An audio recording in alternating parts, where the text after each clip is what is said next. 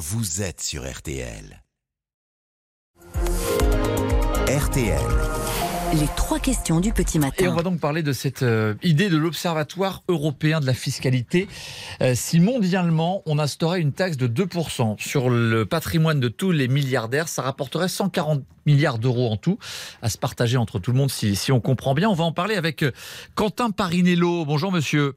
Bonjour. Vous êtes précisément conseiller politique donc, de, de- de cet observatoire. Vous avez participé à, à ces travaux. Quand on lit ça, on, on- on se dit évidemment super, mais ça ne se fera jamais.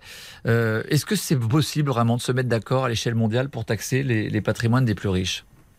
Oui, alors ce qu'on dit aujourd'hui, c'est qu'on a désormais les moyens techniques de le faire. On a accès à beaucoup plus d'informations sur la composition euh, du patrimoine euh, des plus riches, ce qui nous permet d'aller chercher notamment tout ce qu'ils ont euh, caché offshore. Et ce qui manque aujourd'hui, c'est de la volonté politique. Et juste pour euh, rappeler qu'en fait, ce discours, on l'entendait euh, ces dix dernières années sur beaucoup de mesures qui finalement ont été mises en place. Je pense notamment aux mesures qui s'attaquent au secret bancaire. Je pense à l'impôt minimum sur les multinationales. Alors, il y a des choses à améliorer, mais en fait, il y a dix ans, on disait toutes ces mesures, elles sont utopiques. Et Elles sont utopiques parce on qu'à les met chaque fois on se dit on n'arrivera jamais à se mettre d'accord, à mettre d'accord tous les pays du monde. Donc vous dites, vous, il y a des exemples où ça, ça a été rendu possible, et notamment sur le imposer les bénéfices ou un impôt minimum sur les bénéfices. Oui, alors du coup, on a mis en place un impôt minimum sur les multinationales de, de 15%. Dans le rapport, on montre toutes les limites euh, de cet impôt, puisque euh, il y a plusieurs exonérations qui ont été euh, introduites de manière à contourner le dispositif. Néanmoins, ce qu'on peut dire, c'est qu'il y a 140 pays qui se sont mis d'accord sur le principe d'un impôt minimum sur les multinationales. Nous, ce qu'on demande, c'est que ce qu'on a fait avec les multinationales aujourd'hui, on le fasse avec les milliardaires, puisque ce que ce qu'on montre dans le rapport, c'est que les milliardaires dans tous les pays pour lesquels on a des données, et c'est des données des administrations fiscales, donc c'est assez précis, on voit que les milliardaires payent proportionnellement moins d'impôts que le reste des citoyens, et c'est juste une dynamique inacceptable. Alors justement, il y a- donc euh, dans votre rapport, on, on le lit, 2800 milliardaires dans le monde, c'est- bien le chiffre que vous donnez. Et et détaillez-nous pourquoi justement, euh, selon vous, il n'y a pas de justice fiscale? Alors, euh, ce qu'on voit à partir de ces euh, données euh, d'administration fiscale, c'est que euh, si on prend l'ensemble des impôts qui sont payés par les individus, donc on parle évidemment de l'impôt sur le revenu, Mmh. mais également de la TVA, de la CSG, des impôts qu'ils payent indirectement via les sociétés qui contrôlent, donc l'impôt sur les sociétés, de l'impôt sur la fortune quand il y en a, on voit que dans des pays comme la France, par exemple, euh, le taux d'imposition effectif, tout impôt compris, il est à peu près stable, il est autour de 50% pour tout le monde. Pour tout le monde. Un sauf- Français sauf moyen, il paye 50% par toutes les taxes, par tous les, les impôts, par tous les Voilà, cas. sur son revenu. Pour tout le monde, sauf pour les milliardaires qui payent deux fois moins. Euh, c'est pas forcément une surprise quand on est tout en haut de l'échelle. C'est beaucoup plus facile d'organiser son patrimoine de manière à, à ne pas générer d'impôts euh, qui soient taxables, de revenus qui soient taxables, pardon. Et donc ce qu'on voit, c'est qu'à l'échelle de leur patrimoine, ils ont des taux d'imposition effectifs de 0 à 0,5%.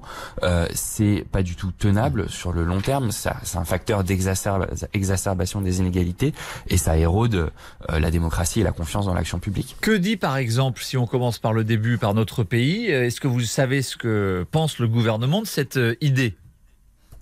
Alors, euh, je ne vais pas vous surprendre, le gouvernement a euh, pendant très longtemps été opposé à une taxation euh, compréhensive, on va dire, des, plus riches au niveau français. Il a effectivement supprimé l'impôt sur la de solidarité sur la fortune en arrivant.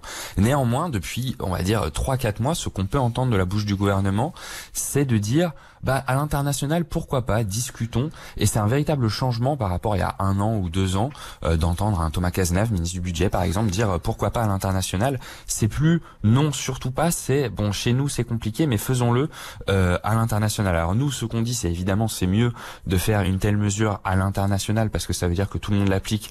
Il y a, il y a une justice et une équivalence partout. Sinon, En on revanche, répond que les plus riches vont partir et vont quitter la France s'ils peuvent euh, économiser de l'argent dans un pays voisin. C'est c'est ça l'enjeu. Effectivement, c'est ce qu'on nous dit. Nous, ce qu'on dit, euh, c'est que euh, on ne peut pas, si on attend que tout le monde le fasse, le risque, c'est de donner quelque part un droit de veto aux pays qui n'ont pas envie de bouger. Sur la question de la fuite des plus riches, c'est une très bonne question. Effectivement, c'est une question qu'on entend euh, très souvent. Il faut savoir que jusqu'à présent, les plus riches font très très peu d'exil fiscal en France. Avec l'ISF, il y avait 0,2%. Oui. des plus riches qui partaient. Néanmoins, ce qu'on dit, c'est que de fait, l'ISF taxait de manière assez contre-intuitive très très mal les plus riches. Si on met en place un véritable impôt sur les milliardaires, 2% minimum, sans exonération, on peut se dire qu'il y a un risque accru d'exil fiscal. Oui, et c'est pour ça qu'on pense que on devrait mettre en place dans le même temps ce qu'on appelle un impôt anti-exil fiscal qui va cibler ceux qui s'en vont. Aujourd'hui, on a toutes les données pour faire ça. Ce qui manque, en fait, c'est la volonté politique d'avancer sur ce politique sujet. et la, la coopération qui, s- qui, qui peut être difficile sur ce genre de sujet. En tout cas, 2% d'impôt sur les, euh, le patrimoine des, des 2800 milliardaires, ça peut rapporter 140 milliards en tout euh, euh, aux finances publiques du, du monde entier. Merci beaucoup Quentin Parinello d'avoir été l'invité de RTL ce matin. Merci. Je rappelle que vous êtes le conseiller politique de cet observatoire européen de la fiscalité qui euh, milite donc pour cette euh, idée. Il est 6h20 sur RTL. Cette interview est à retrouver sur l'appli RTL.